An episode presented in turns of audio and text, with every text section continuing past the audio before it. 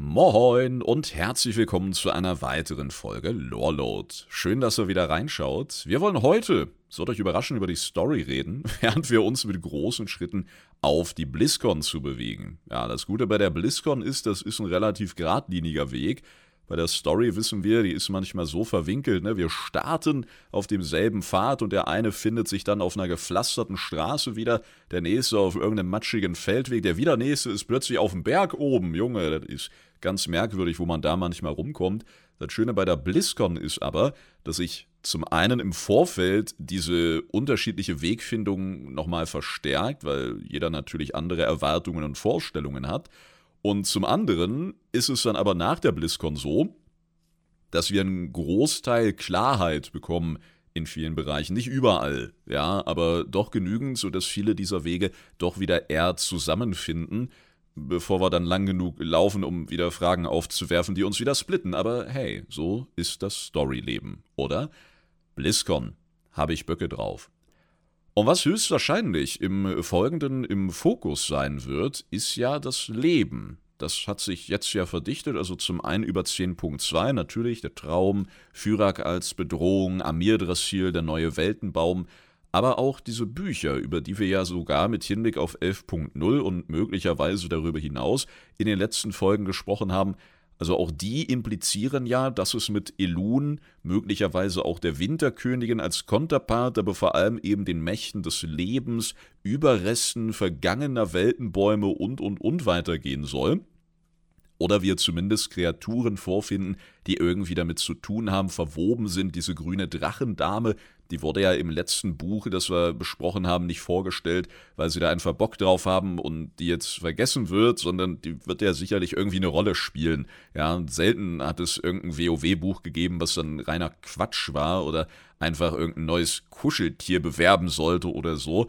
Von diesen schlüpfrigen Romantikschmökern mit Markus dem Paladin mal ganz abgesehen. Und deswegen können wir uns ja auf diese Sachen schon eher verlassen, weil das ja jetzt keine Analyse ist von irgendeinem Poster im Blizzard-Shop, sondern etwas, was Blizzard bewusst reingesetzt hat und was auch in der Vergangenheit immer wieder ähnliche Verläufe voraussagen konnte. Darum können wir uns da ja noch mit am meisten drauf verlassen. Ein Satz, der jetzt durch diesen verstärkten Lebensfokus immer wieder ins Zentrum gerückt wurde, auch bei den jüngsten Stream-Diskussionen, war diese Geschichte mit Legion. Wo ja ein Satz nahezu nebenbei fiel, es ging ja eigentlich um das Licht und das Kind von Licht und Schatten, große Prophezeiungen, das Herz des Lichts, die Obernaru und die brennende Legion, die gerichtet werden sollen. Und nebenbei fiel ja dieser Satz, ja, Elun hat die Naru erschaffen. Und alle so, wait a minute. wait a minute, können wir nochmal zurückspulen? Nö, wieso? Es geht jetzt um die Legion. Du hast doch irgendwas mit Elun? Nö, da muss ich verhört haben auch. Und dieser Satz hat über die Jahre ein bisschen an Gewicht verloren, weil man einigte sich dann innerhalb der Community in großen Teilen darauf, dass das ja auch auf Wissen basiert, das eben ja letztendlich nicht feststeht. Ne? Manchmal muss man ja gucken, wer ist die Quelle. Und da gibt es ja schon einen Unterschied, ob irgendwie eine Kreatur des Traums über den Traum philosophiert oder ob Katja sich irgendwie ein paar Netersplitter durch die Nase gezogen und dann in Karasan ein paar Bücher gelesen hat. Ne? Muss man mit dem jeweiligen Wissen und der Quelle natürlich auch nochmal reinschauen. Und dann wurde ja auch über Shadowlands und das Grimoire der Schattenlande, was ja so eine Art spezielles Chronikenbuch aus Sicht eines Mittlers, also einer Wesenheit der Schattenlande war. Und da sind wir wieder. Also der hat natürlich außerhalb seines Reiches einen eher begrenzten Blick, aber beim Tod und auch dem, was direkt mit dem in Verbindung steht, da müsste er eigentlich einen Plan haben und eine eher legitime Quelle sein. Und wenn der dann sowas sagt wie Elun gehört zum Pantheon des Lebens, dann dürfte das mit am nächsten an der Wahrheit sein. Und genau das hat er getan. Und auch das führte in erster Linie dazu, dass man diesen Satz aus der damaligen Legion-Kampagne mit Elun und den Naru, ja, dass man das so ein bisschen ad acta gelegt hat. Was ist denn aber, wenn das ein Fehler war? Was ist denn, wenn die chaotischen Mächte nicht nur als Gegensatz gebraucht werden, ne? ohne Leben kein Tod, Licht wirft immer einen Schatten und wenn kein Chaos herrscht, kannst du es auch nicht ordnen, ne? Dann bist du einfach arbeitslos, Junge. Amantul demnächst so rauchend im Unterhemd, weißt du, guckt so aus dem Fenster, ey, da unten die alten Götter mit dem Skateboard. Alte Götter auf dem Skateboard, ist aber eigentlich eine schöne Vorstellung, oder? Da fährst du ja ständig über dein eigenes Tentakel. Unangenehm. Aber das ist ja letztendlich im Kosmos etwas, wo wir auch bei den letzten Folgen drüber gesprochen haben, dass diese vermeintlichen Gegensätze vielleicht gar keine Gegensätze sein sollten, sondern eher auf kombinatorische Art und Weise geeint werden müssen, sodass wir dann den perfekten, ausbalancierten Kosmos haben und auch bereit sind für alle Bedrohungen, die vielleicht noch anstehen und aus dieser Rechnung sogar rausfallen, zum Beispiel die Verschlinger, die wir in Shadowlands kennenlernten, die irgendwo zwischen den Ebenen wohl existieren und eigentlich gedacht waren, wie so ein Müllschlucker. Ja, was von der Schöpfung nicht mehr gebraucht wird oder was fehlerhaft war, das verschlingen die. Nun sind die aber durchgedreht und verschlingen einfach alles. Hm, klingt irgendwie nicht so geil, wenn man an die Zukunft denkt, zumal die auch einfach Portale und Risse öffnen können und anscheinend auch nicht nur blinde Zerstörungswut hegen, sondern auch irgendwie obere Regen in ihren Rängen haben, die dann sogar taktisch versiert vorgehen können. Schwierig oder? Die ersten, von denen unser Firem, der Ermittler, der die ersten in Seret Mortis and the Shadowlands ja erforschte, sagte, er versteht die momentan als eine Art siebte Macht im Kosmos, etwas, was über den Dingen steht. Und ja, entweder wird uns das eine oder andere erlösen oder töten oder beide werden uns vernichten oder oder. Also irgendwie muss man ja so eine, ich sag mal, negative Komponente mit reinbringen, weil wenn wir jetzt sagen, hey, cool, wir stellen uns mit den Verschlingern gut und hey, die Ersten wollen nur unser Bestes, ja, wie soll das dann in WoW aussehen? Haben wir keine Raid-Bosse mehr? Also, irgendwie muss ja immer bei diesen nächstgrößeren auch irgendwer genügend Dreck am Stecken haben, sodass wir am Ende sagen können, bam, Junge, jetzt gibt's auf die Fresse. Soweit wollten wir aber eigentlich gar nicht gehen. Das war ja jetzt nur wieder Kosmos geeint, ne? etwas, was wir, denke ich, immer im Hinterkopf behalten sollten, wenn wir über die modernen Kosmostheorien philosophieren. Was ist jetzt aber, wenn diese eher chaotischen Mächte, und das Leben haben wir ja jetzt auch als etwas Chaotisches geschildert bekommen, etwas, was die Wesenheiten der Ordnung fürchten, etwas, was wuchert, was hin und wieder beschnitten werden muss und, und, und, was ist, wenn das nötig ist? Was ist, wenn ein Hauch von Leben letztendlich von jeder kosmischen Macht benötigt wird, um diesen Schöpfungen, naja, was letztendlich einzuhauchen? Einen Funken des Lebens. Sind Naru also vielleicht gar nicht irgendwelche Kristallgebilde, die nur mit Licht erfüllt sind, sondern das, was sie belebt, ist die Macht des Lebens, genutzt vom Licht, so wie ja auch verschiedene Formen der Nekromantie mit verschiedenen kosmischen Mächten einhergehen und das nicht alles immer nur Tod und Untot sein muss, haben wir gelernt in den Schattenlanden, von der obersten Tante im, was war's, Haus der Rituale, also dem Licht schlechthin, da wurde auch gesagt, na, Freunde, also ihr werdet ja wohl nicht glauben, dass Nekromantie und irgendwelche Auferstehungen und Wiederbelebungen, dass sie nur immer mit dem Tod zu tun haben. Also das wäre ja nun kurzsichtig. Und wir alle so, ja, wer glaubt denn sowas, ne? Und dann sind wir lachend in die Kreissäge gesprungen, um der Peinlichkeit der Situation zu entkommen. Also das waren sehr mystische Abenteuer, auch in den Schattenlanden. Wer das übrigens nochmal nachholen möchte, Shadowlands Kampagnen-Playlist natürlich auf meinem YouTube-Kanal zu finden. Also was ist, wenn wir uns vorstellen, dass so ein Quäntchen Leben letztendlich unter Kontrolle gebracht werden muss, damit es nicht wuchert, aber doch bei allen Mächten die Zutat ist, um Diener ins Leben zu rufen, um denen letztendlich sogar zum Bewusstsein zu verhelfen. Weil was hilft dir ein Bewusstsein, wenn du das irgendwo reinpflanzen kannst? Ja, oder selbst wenn, wenn du es tust in irgendeinen so toten Kristall da, ja, super, dann liegst du da und kannst nichts machen.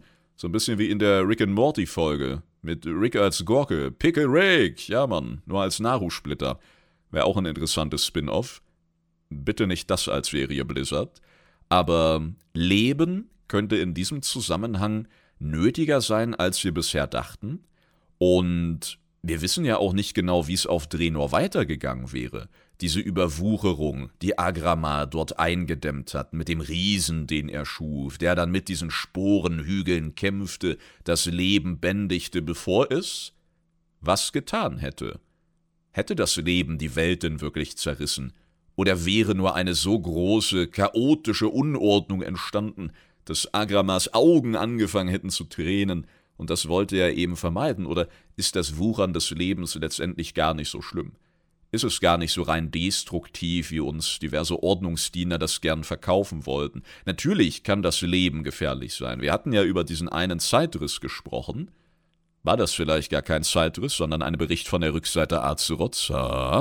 Hat uns Soridomi deswegen gebremst? Na, den Aluhut setzen wir uns heute noch nicht auf, aber wir hatten ja in einer Folge über diese 1015 Zeitrisse gesprochen und hatten ja Berichte von Titanen, die aus einer Azeroth-Version kamen, wo Ordnung und auch Leben naja, koexistierten. Ob man harmonieren sagen kann, weiß ich nicht, denn die haben versucht, ihre Wächter- bzw. Hüteraufgaben zu erledigen und wurden währenddessen von riesigen Bestien verfolgt, zerrissen, aufgefressen, haben sich dann abgeschaut von Beutetieren, dass es sinnig sein kann, in eine Höhle zu flüchten haben dann aber festgestellt, dass die Höhle auch so klein sein muss, dass der Verfolger nicht einfach hinterherrennen kann und man in der Falle sitzt. Und so haben die titanischen Wächter dort ja auch versucht klarzukommen und eben zu katalogisieren, zu ordnen und, und, und. Und natürlich kann man da jetzt sagen, das Leben ist gefährlich und sollte vielleicht eingedämmt werden, bevor es eben derart eskaliert. Aber von wem eingedämmt? Naja, von anderen kosmischen Mächten, die das natürlich für fehlerhaft halten. Ja.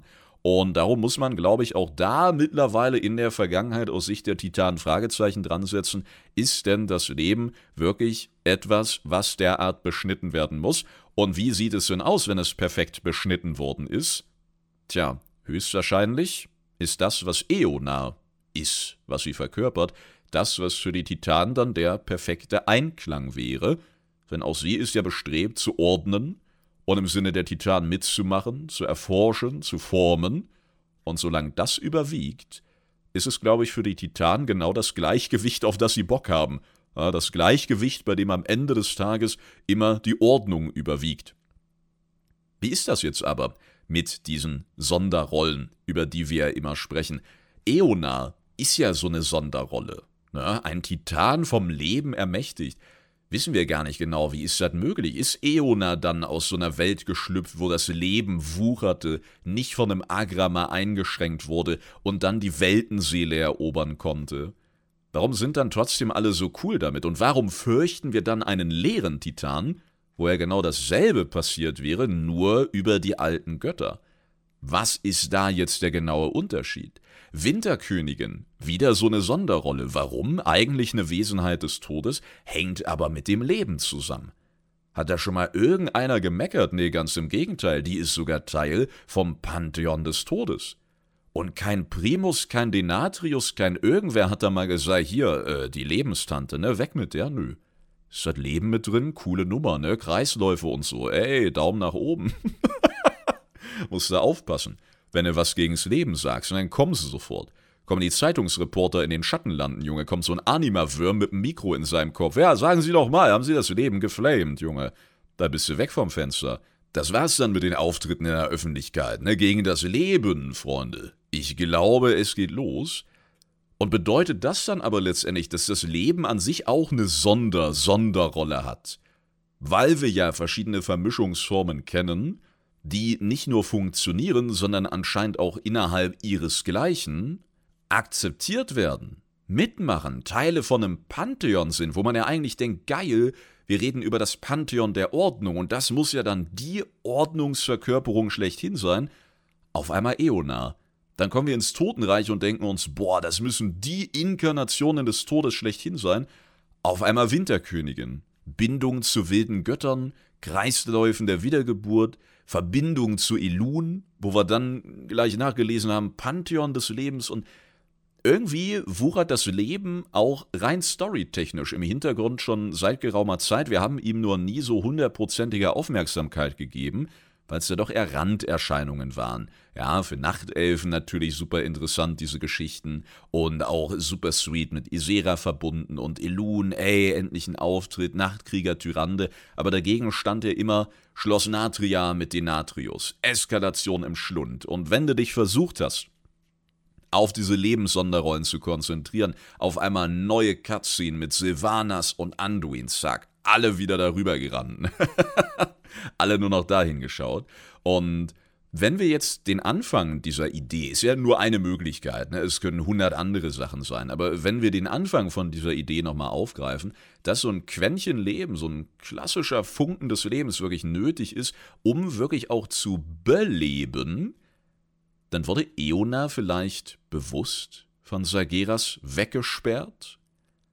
Ist das auch so ein Punkt, den wir hinterfragen müssen? Eona flüchtete sich ja, so wie wir wissen, nach Elunaria.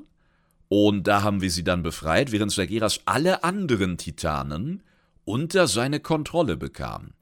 Und da kann man jetzt sagen, gut, womit er eben nicht rechnete, war, dass Eona nicht nur Zufluchten der Ordnung, sondern auch des Lebens kennt wo er dann nicht weiß, wie komme ich da ran, wo liegen die und so weiter und so fort. Aber er kam ja dann trotzdem hin mit den Legionsschiffen und seinen Truppen. Wir mussten sie ja dann verteidigen. Auch ein bisschen seltsames Timing, ha? Und dann haben wir sie da befreit, alles war cool, unser Abenteuer ging weiter und am Ende saß sie mit den anderen Titanen da, als wäre nie was gewesen. Was denn, wenn Sageras sie bewusster wegsperrte und ihre Lebensenergien nutzte, um weitere Dienerlein mit Leben zu erfüllen? Argus hat die bereits getöteten schneller reanimiert und Eona hat generell neue belebt. Über die Zerret des Chaos oder was auch immer, schön ausgedruckt und dann rein mit der Lebensenergie und läuft. Dagegen spricht natürlich auch einiges. Warum sollten dann diese Kreaturen dem Chaos folgen? Ist halt irgendwie, wie wenn du an der Bahn besonders schicken Drink bestellst und dann kommt dann noch so ein bisschen Sirup mit rein und der ändert dann die Farbe des ganzen Drinks, ja, und eben war es noch gelb, jetzt ist es blau. So ist es dann, dass vorher das Leben erstmal reinkommt und dann übernimmst du den mit chaotischen Energien?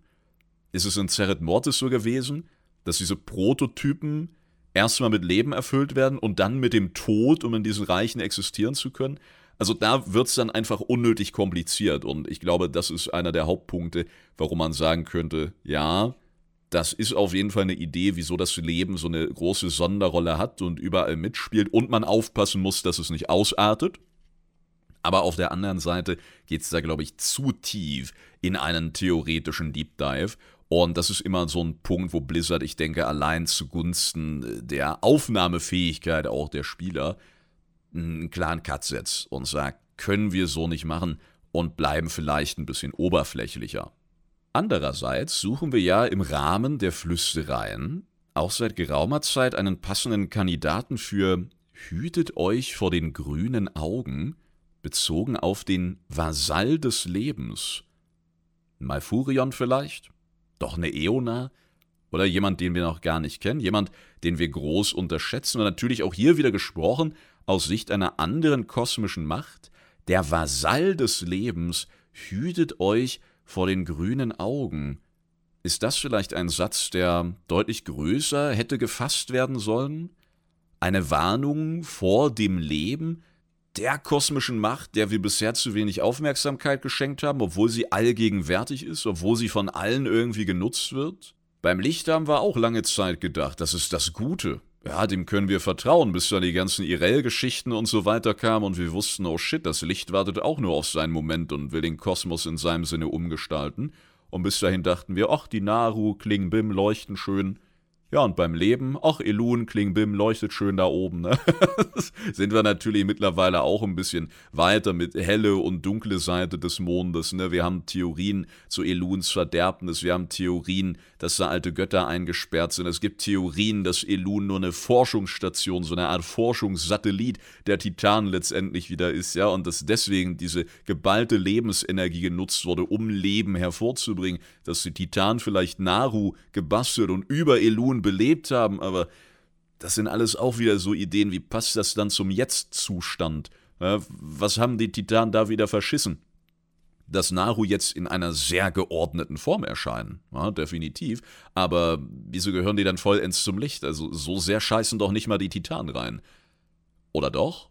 Gab ja auch die Ideen, dass die Titanen letztendlich deutlich mehr geordnet haben, auch in den Shadowlands, als wir bisher angenommen haben, mehr geschaffen haben, ja, und die fälschlicherweise denken, dass das die ersten waren, die für die jetzige Ordnung, für den Bau von Oribos und so weiter verantwortlich sind.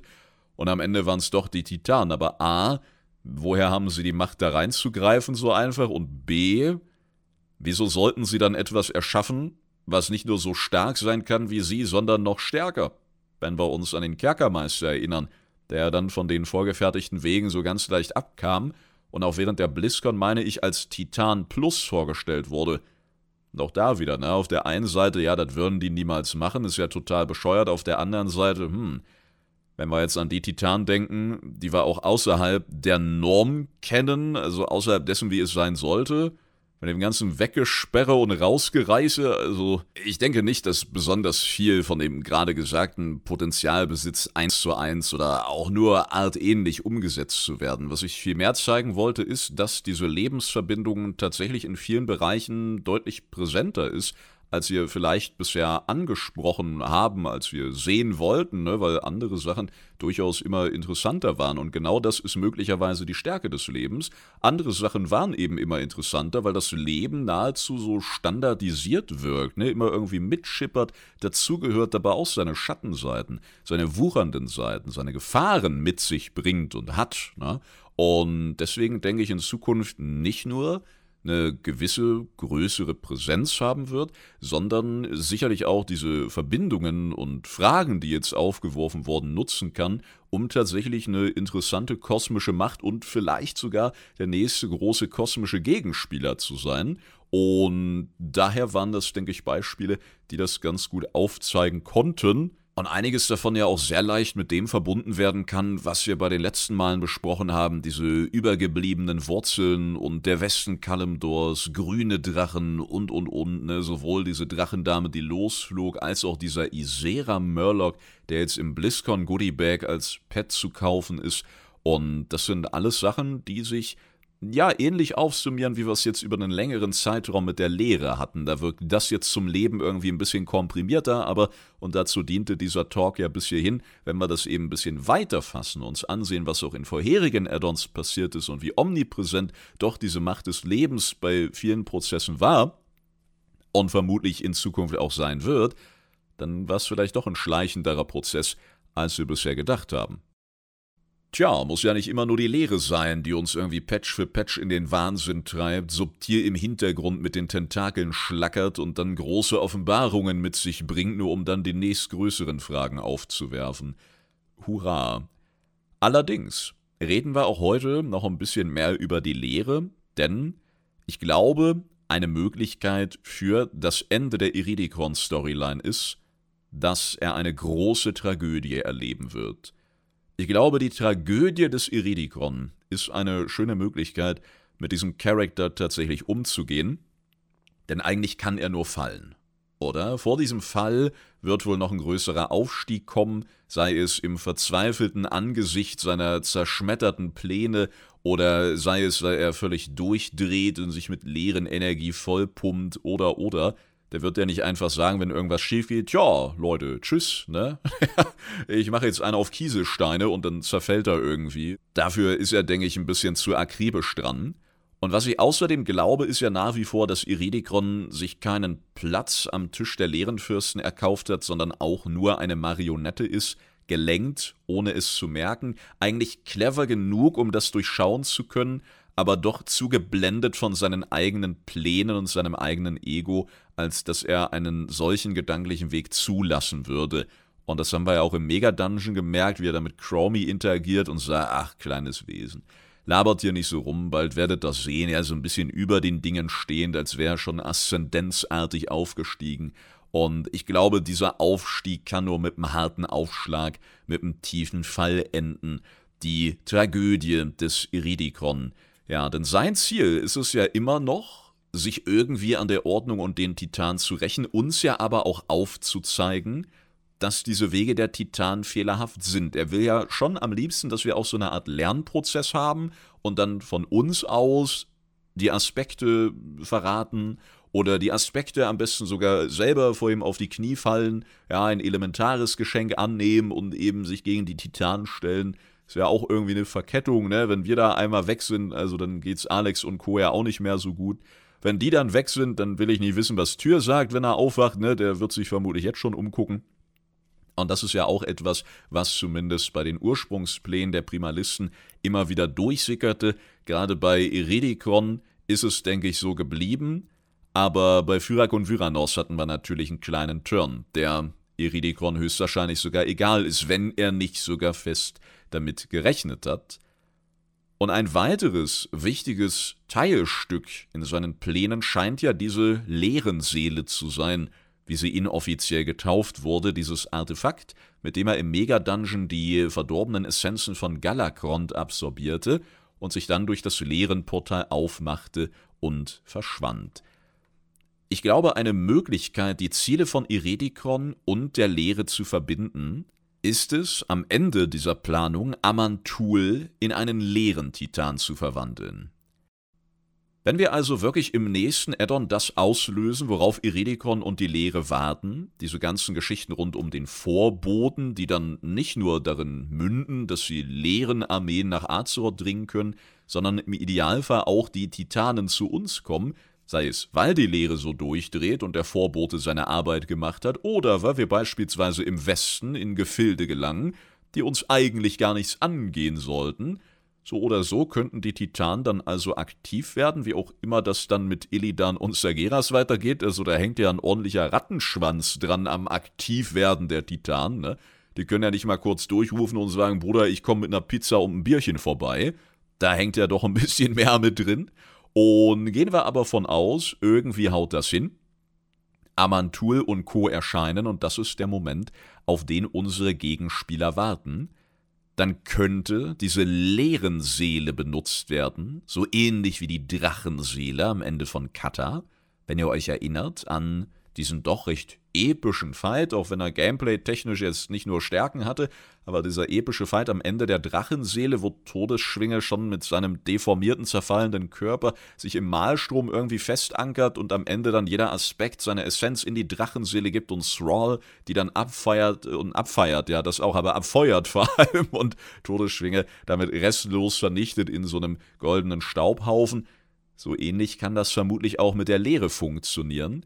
Und möglicherweise ist dieses Artefakt der Schlüssel. Wir haben ja viel über Technik auch gelernt, haben zum Beispiel auch gehört, dass die Ewigen viel mit Technik arbeiten, mit Technologie und damit den Bronzenen zum Teil ja vielleicht nicht überlegen sind, wenn es um ein 1 gegen 1 gegen Nostormo geht, aber der hat auch nicht schlecht geguckt, als wir das in Erfahrung gebracht haben, gerade in einigen Anschlussquests nach dem Mega-Dungeon. Und möglicherweise handelt es sich dabei um eine Technik, die diese Energien ähnlich bündeln kann wie die Drachenseele, um dann durch einen Panzer einer kosmischen Macht zu brechen. Und dann eben nicht, um einen Amantul zu töten, sondern den Hochvater des Pantheons damit zu bestrafen, dass er zu dem wird, was er am meisten fürchtete, zu dem, was er immer verhindern wollte. Das wäre ein fetter Schlag gegen die Titanen, ein ordentlicher Hit in die Magengrube und würde diese ganze Lügen der Titan-Ordnungsgeschichte recht einfach dahin drehen, dass wir Amantul auf die Schnauze hauen müssen, um entweder den Hochvater des Pantheons zu beerdigen, bevor er wieder irgendwas rausreißt und somit ähnlich wie wir es jetzt bei den Aspekten hatten, eine neue Generation, ein neues Denken im Rahmen des Pantheons nachrücken zu lassen, oder um zumindest die Leere aus seinem Körper rauszuboxen. Ne? Wir wissen, eigentlich gibt es im Kosmos ja Wechselwirkungen, ob das jetzt mit Schlägen in die Fresse funktioniert oder doch indem wir dann lieber Licht oder Leben oder was auch immer hinterher pumpen und die Leere austreiben. Tja, schwieriges Ding. Aber ich finde im Rahmen der momentanen Umstände und auch hinauslaufende auf eine kosmische Eskalation ist das ein Szenario, was sowohl zu den Plänen von Iridikron als auch zu den Plänen der Lehre passen würde. Und Tragödie von Iridikron deswegen, weil er dann merkt, dass er immer kritisiert hat, dass die Aspekte und ihre Schwärme Diener der Ordnung sind, willenlose Diener, Werkzeuge, Instrumente, gar nicht sehend, was sie da anrichten, und in dem Moment, wo er Amantul oder andere titanische Wesenheiten mit dieser Lehre überzieht, wird ihm klar, dass er nichts anderes ist als jetzt ein Werkzeug der Lehre, das unwissend, unsehend Zerstörung und im schlimmsten Fall den Untergang der Welt eingeleitet hat, die er eigentlich in seinem Sinne befreien und verbessern wollte. Das wäre, glaube ich, ein passender Fall für diesen Aufstieg, den er jetzt hingelegt hat oder noch hinlegen will. Ja, und wie das dann weitergeht, eine Vyranos, die ihn versucht zur Besinnung zu rufen, es ist noch nicht zu spät, wir können noch was verändern, oder gibt er sich der Verzweiflung hin, richtet die leeren Seele auf sich selbst, mutiert dann doch, ist es ihm zu peinlich, springt er auch lieber lachend in die Kreissäge, ja, und entfesselt etwas viel Größeres, weil dieser Moment ist natürlich, ich sag mal, ein Highlight für die Lehre. Also noch besseren Nährboden für irgendwelche Einflüsterungen, Versprechungen und diverse fleischgebundene Mutationen, den findest du ja gar nicht. Das ist so ein Moment der Verzweiflung, der steht ja im Grunde dann nicht vorm Abgrund, sondern er ist schon reingesprungen. Da müssen sich Zotti und Co. eigentlich nur noch dran bedienen, wenn denn viel von ihnen übrig ist. Und wenn etwas von ihnen übrig ist, und der Vorbote noch gar nicht da war, sondern der Vorbote in diesem Moment geformt wurde, dann ist der vermutlich auch mächtig genug, diverse Verbindungen zu nutzen, um nicht nur Portale zu öffnen und die Leere herzuholen, sondern auch gewisse weggesperrte Überreste nochmal zutage zu fördern? Hm, ich glaube, auch wenn wir den Fokus in der ersten Hälfte sehr aufs Leben gelegt haben, ist die Lehre letztendlich doch der Gewinner in der ganzen Partie. Es sei denn, ich unterschätze das Leben, obwohl wir das heute eigentlich so ein bisschen vom Unterschätzen wegschieben wollten. Selbst jetzt noch immer zu sehr. Und meine leeren Lieblinge werden die sein, die den kürzeren ziehen, weil die Mächte des Lebens sowieso immer weiter wuchern und da kannst du drumherum planen, wie du willst. Amantur wird dann von riesigen Ranken Eonars gebunden und von einem ordentlichen Mondfeuer von Elun einfach weggeburnt und dann stehen wir da und denken uns, Miep? Aber auch das wieder nur Beispiele für eine mögliche kosmische Eskalation, in der, wie ich finde, sehr, sehr viele von den Fäden zusammenlaufen, die wir sowohl über ganz Dragonflight hinweg, als aber auch lange im Vorfeld, als jetzt auch mit Hinblick auf die neuesten Entwicklungen, ja, einfach zusammenführen konnten und im Vorfeld natürlich schon versuchten, die möglichst zu ordnen. Und selbst wenn es so nicht wird, denke nicht, dass wir jetzt hier besonders 4-1 zu 1 gecallt haben, dann ist es hoffentlich dennoch das Level, der kosmischen Eskalation, über das wir da reden, denn irgendwann muss auf dieses geerdete Azeroth-Feeling ja doch wieder ein ordentlicher Hammerschlag folgen, und ich glaube, das wäre ein ordentlicher Hammer. Ordentliche Hammer sind mit Sicherheit auch eure Fragen. Deswegen gucken wir da mal wieder rein. Über Spotify zum Beispiel erreichte mich eine von Name bitte nicht nennen, Grüße gehen raus, der da schrieb, Hallo Craft, ich kenne die Lore über Sageras Schwert nicht wirklich, aber er hat ja zuvor eine verdorbene Weltenseele damit zerschlagen. Ist da dieser alte Gott noch drin? Und das ist eine höchst interessante Frage. Ich denke, mit alter Gott ist dann die deformierte, von der Leere eroberte Weltenseele gemeint, von der wir ja nicht so richtig wissen, wo die gelandet ist. Bevor wir da aber drüber reden, habe ich zwei wichtige Punkte dazu, der eine betrifft die Recherche zu solchen Lore-Fakten und der zweite ist dann generell Story zum Schwert von Sageras und die ist wirklich verworrener, als ihr euch jetzt vorstellen könnt. Punkt 1 aber ganz wichtig, wenn ihr recherchiert für bestimmte Charaktere, wenn ihr sagt, ey, ich will jetzt wissen, wie ist das mit Alex Strasser und das Video von Kraft habe ich schon hundertmal gesehen, dann kann man ja bei Good Old Google einfach reinschmeißen und hat so 700 verschiedene WoW-Wikipedias. Und eins der bekanntesten ist vermutlich Wowpedia einfach. Wowpedia.fandom.com. Und die haben jetzt neulich auf X bzw. ehemals Twitter geschrieben, Wait, what? Ist das Ding an? Wowpedia ist jetzt Warcraft Wiki. Und sie schreiben weiterhin, sie sind Fandom irgendwie entkommen und man findet sie jetzt also unter Warcraft Wiki. Folgendes dazu: Fandom ist irgendwie, ich würde sagen, als Laie eine Art Netzwerk, eine Art Betreiber, welcher unter diesem Fandom-Namen, unter dieser Schirmherrschaft mehrere von diesen Wikis irgendwie eint. Ich glaube, wenn man jetzt ein Harry Potter-Wiki sucht und scrollt da lang genug runter, kommt auch so eine Übersicht von Fandom. Ja, und irgendwie scheint das so unter denen dann nicht ganz so toll gelaufen zu sein. Und deswegen haben die Betreiber von ehemals Wowpedia jetzt wohl das Warcraft Wiki gegründet, Wiki, Wiki, was auch immer, was zur Folge hat, dass Wowpedia als sehr beliebte Seite nicht mehr groß supported, betrieben und aktualisiert wird.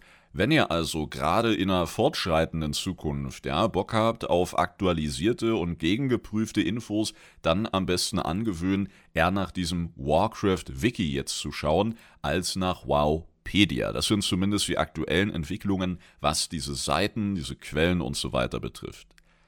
Dann, Freunde, habe ich gerade selber nochmal geschaut, weil ich irgendwie ein bisschen verwirrt war und an sich auch nicht mehr wusste, wie ich jetzt diese Schwertgeschichte am besten herleite und habe dann im besagten Wiki einen Auszug gefunden, wo wir jetzt einfach mal leserischerweise reingehen.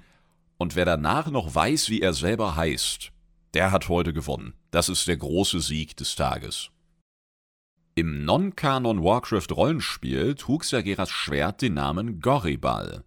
Es wurde aus seinem ursprünglichen Schwert Gorshalach hergestellt, das sich selbst zersplitterte, als Sageras zum Bösen wurde – aus den Überresten des Gorschalach formte Agrama ein neues Schwert namens Teschalach, und Sageras schmiedete aus der anderen Hälfte Goribal. Während der Name Teschalach im Spiel erwähnt wurde, wurde die Hintergrundgeschichte von Teschalach, Goribal und Gorschalach in Chronik Band 1 geändert. Da besagt es, dass Sageras und Agrama immer ihre eigenen, unbenannten Schwerter hatten und beide Schwerter zerbrachen, als die beiden Titanen aufeinander trafen.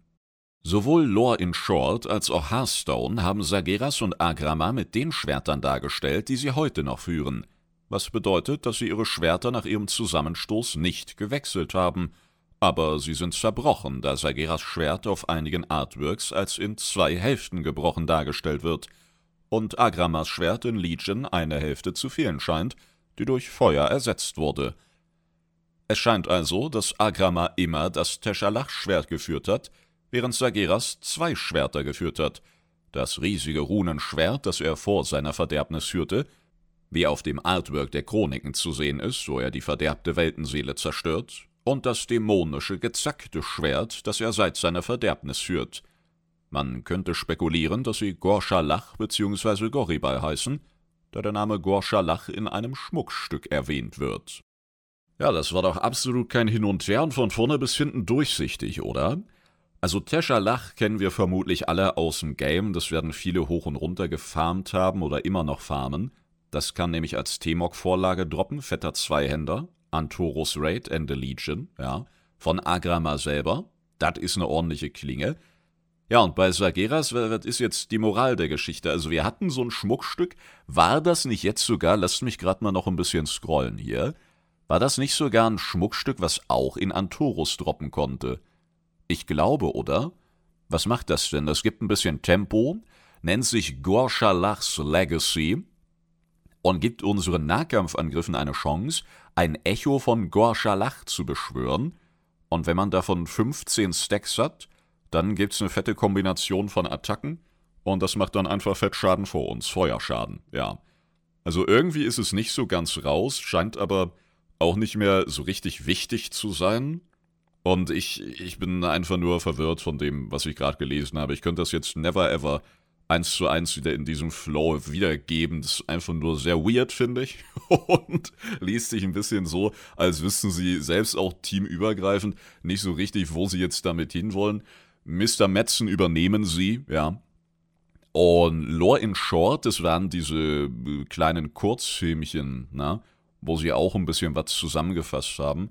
Eigentlich ganz nett gewesen, aber hatten wir gar nicht so viele von, bilde ich mir ein. Was heißt das jetzt aber für unsere Geschichte, die wir im Rahmen der Frage besprochen haben, die ja hinterfragte, was jetzt mit Sageras dem Schwert und dieser zerschlagenen Weltenseele ist?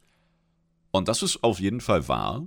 Das ist bisher Kanon, da haben wir auch noch nicht mit den Lügen der Titanen irgendwie dann rumgewerkelt dass Sageras eine Weltenseele vorfand in einer Welt, die von der Leere erobert wurde, Und hätte er die schlüpfen lassen, hätte er die in Ruhe gelassen, wäre dort ein leeren Titan rausgekommen, etwas, worauf keiner so richtig Bock zu haben scheint, außer die Leere selber, und darum hat er die kurze Hand zerschlagen und die Wesenheit in der Mitte damit getötet, befreit, ist diese Wesenheit in sein Schwert rein und hat das Schwert im Folgenden verändert? Ist es also doch dieselbe Klinge, die er auf diesem allseits bekannten Titanen-Artwork trägt?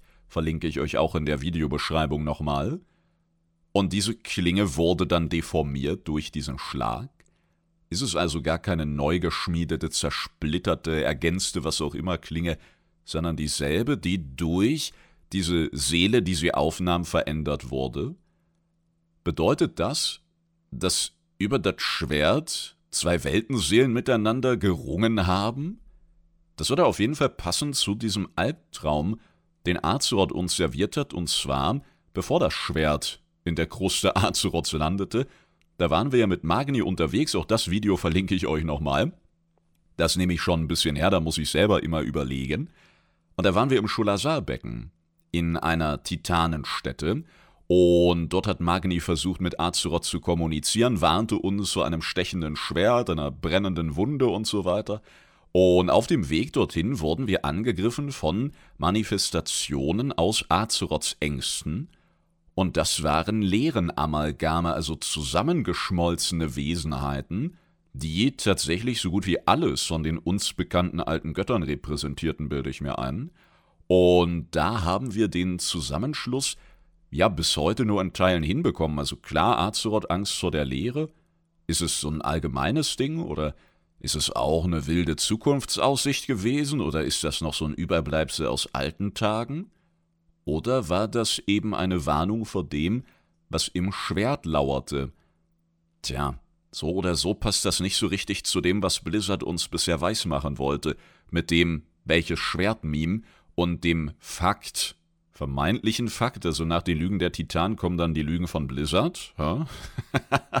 dass das Schwert jetzt nur noch ein Splitter ist. Ja, der ist nicht ansehnlich und ja, der tut weh, aber in der Legion haben wir ja unsere Artefaktwaffen geopfert, beziehungsweise deren Energie, deren Macht, um das Schwert von der verdorbenen Essenz zu läutern, die es eben in die Kruste pumpte. Und auch heute, wenn ihr da ranfliegt und ein bisschen höher schaut, dann sieht es aus, als wäre in dem Schwert irgendwas Lebendiges, was Organisches, nicht nur dieses leuchtende rote Auge, ganz oben, wo es dann schon von der Klinge in den Griff übergeht, sondern auch im Schwert, da laufen so, wie soll ich das beschreiben, Art Knochenstrukturen lang, also irgendwas bewegt sich da.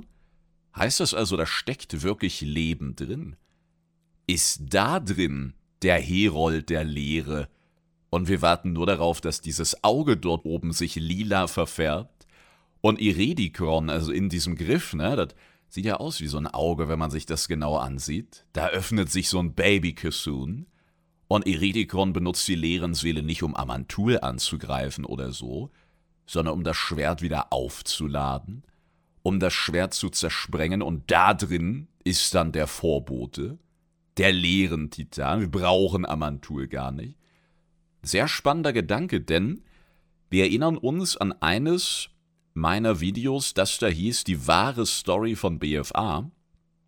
Und da haben wir Ogmods Traumtagebuch analysiert. Und Ogmod ist ein Oger, ein Diener des, ich glaube, Schattenhammers, oder? Irgendein Zwielichtkult war das. Der dann so weltuntergangsmäßig, ne? Ho, ho, das Ende der Welt, WoW ist wieder tot, wir kennen die Kollegen. Und die haben rumkampiert beim Schwert. Und der hat sich anscheinend ganz besonders gutes Ogerkraut reingepfiffen und meinte dann nach so einer Hotbox-Session, hey, ich höre schon wieder Stimmen und was Sie mir erzählen, schreibe ich jetzt auf. Oder sprach er von einigen interessanten Punkten, auch eine Silvanas betreffend. Wovon er aber auch sprach, war der Sieg, den niemand sah.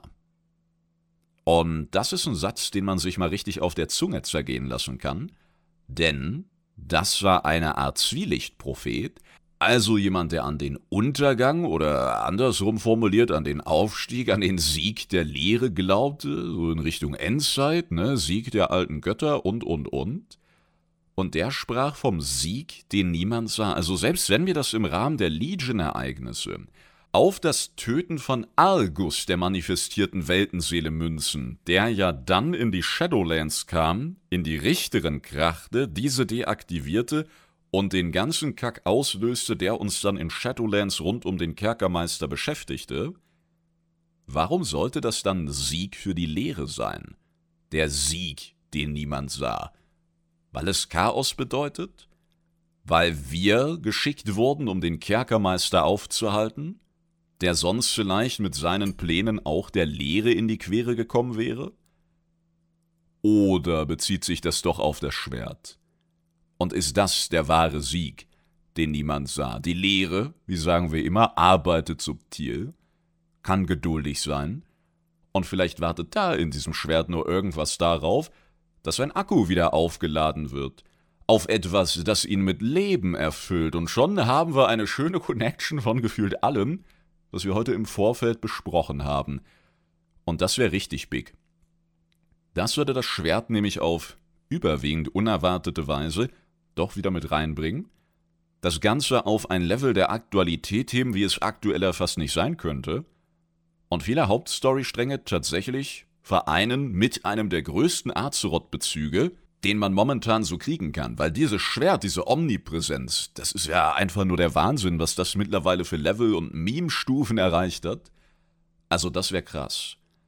Und das ist auch im Rahmen dieses Wischiwaschi hin und her im Vorfeld mit den Schwertern glaube ich, echt eine interessante und mögliche Option. Und darum ist das auch eine wirklich fantastische Frage, denn da haben wir auch in den Shadowlands letztendlich keine Antwort bekommen. Was ist denn mit dieser Weltenseele? Ist sie einfach wieder im Bereich der Ordnung gelandet? Oder ist sie in den Bereich der Lehre gegangen, weil sie schon zu Lehren verderbt war? Oder ist sie eben in das Schwert gewandert? Wäre ja nicht das erste Mal, dass wir von Klingen hören, die irgendwie mit Seelen arbeiten. Ha? Mega coole Option, wie ich finde. Außerdem, eine weitere mega coole Option haben wir von Nelfer Traumtänzer. Ein interessanter Gedanke wäre es auch, wenn das Zusammenspiel oder die friedliche Koexistenz zwischen Ordnung und Leben rein der Liebe zwischen Elun und Eona geschuldet wäre. Wieder eine super Folge. Dankeschön. Ja, zur letzten Folge, wo wir ja auch schon über einiges gesprochen haben, was heute weitergesponnen wurde weiter, weiter. Und wie schön wäre das, oder? Jetzt müssen wir einmal alle in so ein kollektives oh, oder alternativ boah, nee, ey, verfallen. Imagine, die Antwort auf all unsere kosmischen Probleme ist die Liebe. Oh, ich möchte kotzen, so schön ist das, oder? Dass diese Sonderrollen und diese, diese speziellen Kombinationen von kosmischen Mächten letztendlich durch Liebe zwischen gewissen Verkörperungen entstehen konnten. Jetzt nicht unbedingt so ein klassisches Snoo-Snoo-Prinzip, ja, dass man sich gegenseitig die Ananas schält und dann kommen irgendwie Kinder bei rum, die quasi diese Mächte in sich vereint haben. Ich glaube, so wird es nicht sein. Aber dass diese wirklich reine Liebe die aus jeder Pore dann trieft, letztendlich eine Kombination dieser Mächte erlaubt, weil die Liebe immer das Stärkste ist, was am Ende siegen wird. Also ich finde es eigentlich ganz süß, aber gleichermaßen hoffe ich nicht, dass sie es darauf irgendwie runterbrechen und all die wilden kosmischen Theorien, Träume und Möglichkeiten dann wirklich nur, in Anführungsstrichelchen, auf die Liebe an sich reduzieren. Aber ich meine, in Dragonflight haben wir auch bei vielen Sachen gesagt, naja, das wird schon extrem eskalieren und sie werden nicht so einen auf Full Anime machen und mit der Macht der Freundschaft dann den Sieg davontragen. Und dann war es verdammt oft doch genau so. Also jetzt in Dragonflight die Vorbereitung auf die Macht der Liebe durch die Macht der Freundschaft, durch Chromies Opferbereitschaft und Sabellian und Furorion, die am Ende doch an einem Strang ziehen und und und. Azeroth ist nicht der Titan der Einigkeit, auch nicht der puren Macht sondern Azeroth ist der Titan der Liebe. Oh, Junge. Tja, Freunde, was soll ich da jetzt noch sagen zum Ende der Folge? Auch ich habe ganz, ganz viel Liebe für euch und ein großes, großes Dankeschön, dass ihr heute wieder mit dabei wart für den fantastischen Support auf YouTube mit den Mitgliedschaften, über Patreon, über Twitch oder, oder, oder Ganz besonders heute auch nochmal über Twitch, denn dank eurem tollen Support konnte ich tatsächlich den besseren Deal erreichen. Darum nochmal Dankeschön und Dankeschön einfach im Doppelpack. Wünsche euch jetzt noch einen fabelhaften Tag und freue mich, wenn wir uns das nächste Mal gesund und munter wiederhören. Und natürlich freue ich mich auch wie immer über eure Ideen zur heutigen Folge oder allgemein zur bunten Storywelt von Good Old WoW. So sieht's aus. Macht es gut, haut da rein und Tschau's.